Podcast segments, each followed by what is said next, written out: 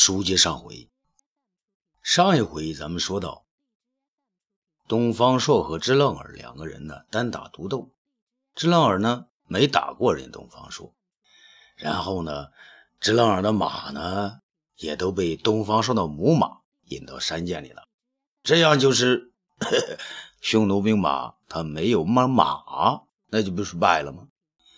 然后那匈奴士兵是丢盔弃甲，抱头鼠窜。花开两朵，各表一枝。现在呀，咱们再回到汉武帝的建章宫。这建章宫中啊，一片笙歌。武帝与李少翁、李蔡、张汤四个在一起听李延年唱歌。武帝是刚知道辛延年转任李少翁做干爹的事儿，心里呢，倒也没觉得奇怪。他笑着说道：“嘿嘿，辛延年。”这回你认了干爹，是不是该叫李延年了？东方朔不在这儿，你就别再唱那些苦大仇深的，呃，那仇人的歌了啊！真要听开心的。李延年说话呢，已经变成了娘娘腔了。皇上，臣李延年不仅改了姓氏，还把男儿的身子也改成了女儿的身子。武帝大惊啊！嗯，怎么，你也要当太监呢？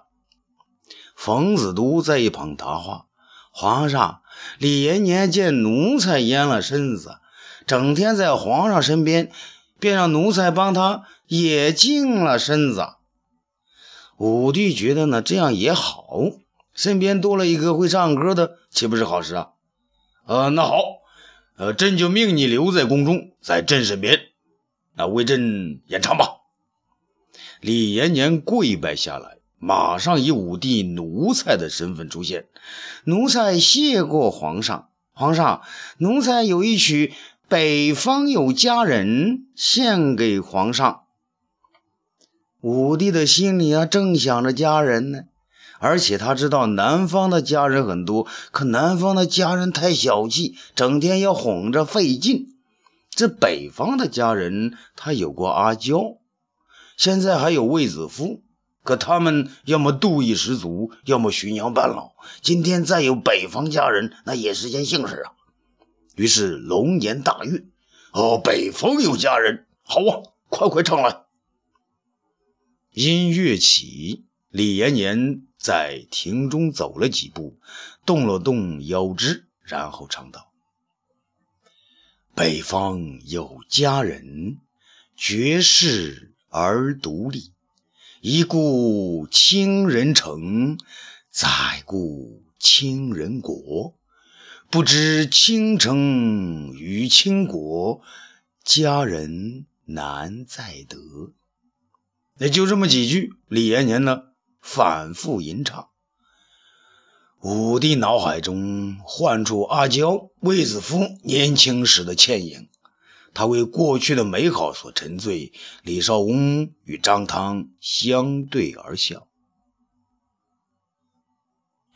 这乐声停止，李延年的歌声也随时停止。武帝突然站了起来：“李延年，奴才在。”呃，你所唱的那个倾国倾城的北方佳人，那真有其人吗？有啊，奴才，呃，皇皇上，奴才不敢欺瞒皇上啊。那他现在何处？啊，这这这李延年呢？看看李少翁。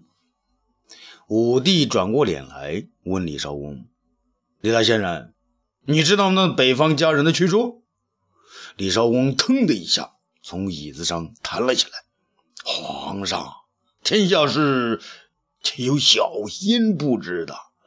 皇上想看北方佳人，跟小仙去就行了。来，小仙给您的带路。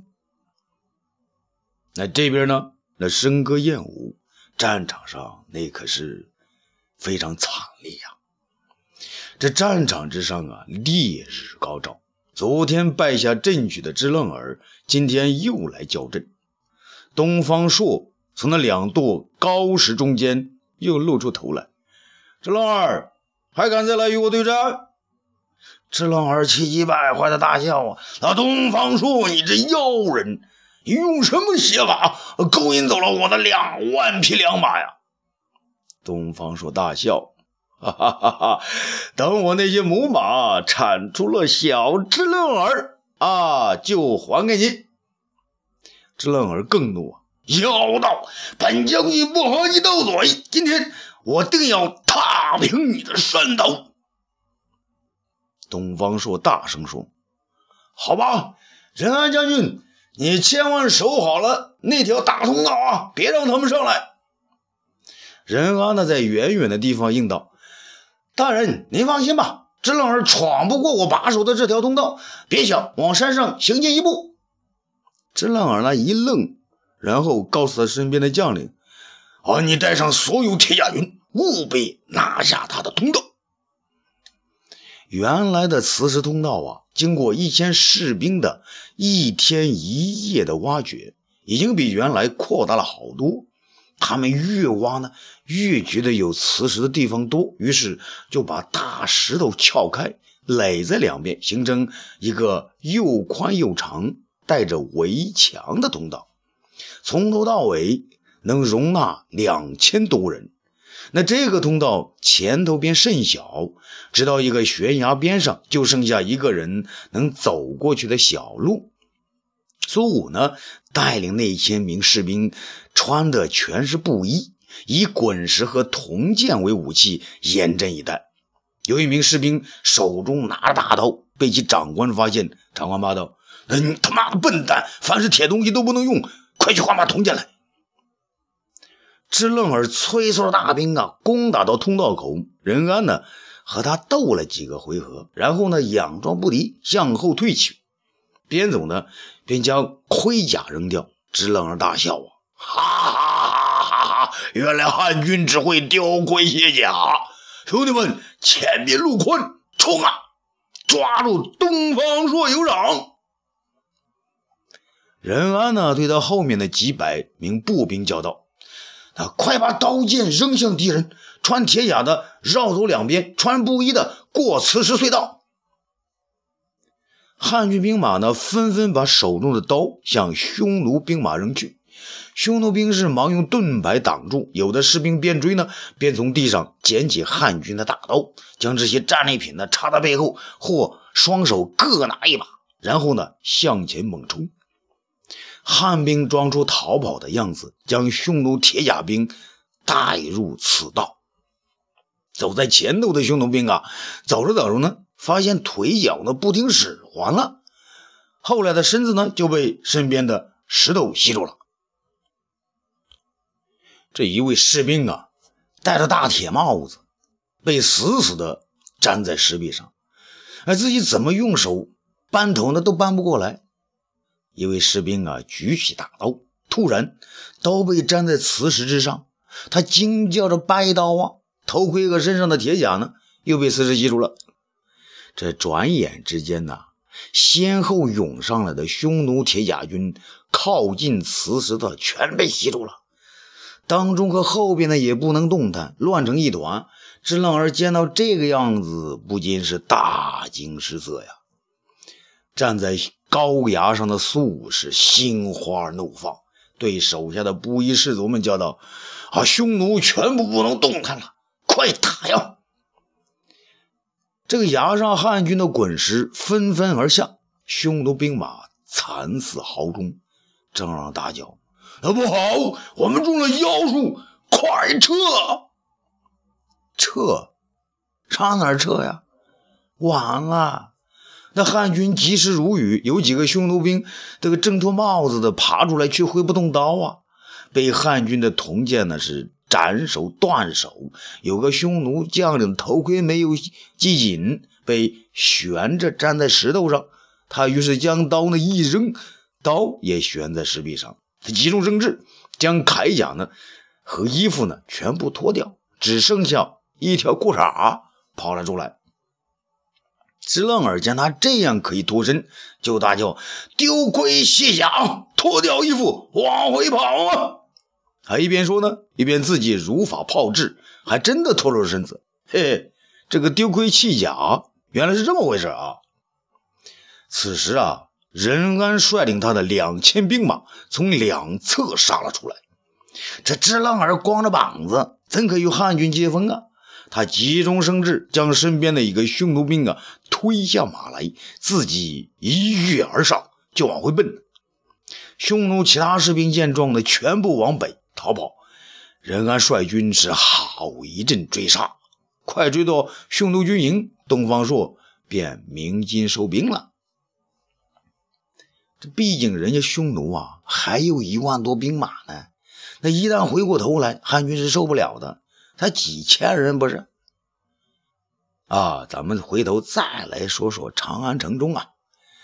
这长安城中啊，李少翁和张汤、冯子东呢，陪着武帝，在李延年的率领下，身着便衣，穿街走巷，他奔向方月巷李瑶儿所在的妓院。李少翁说：“皇上。”这北方佳人可有点羞答答的，不懂得宫中规矩呀。武帝说：“呃，朕要的就是和宫里不一样的。”这转眼到了妓院，还是当年接待司马相如的老鸨。不过呢，她已成了老太太。她见这么多有身份的人来此，高兴异常的前来招呼。冯子东呢，将她推到后边，让武帝直接入内。李瑶儿看到此状，与李延年交换了个颜色，风情万种的说道：“哥哥，这位客官是您说的刘老板吗？”武帝惊讶的说：“怎么，你们认识？”李少翁乐了：“呵呵，老板，他们岂止是认识啊？”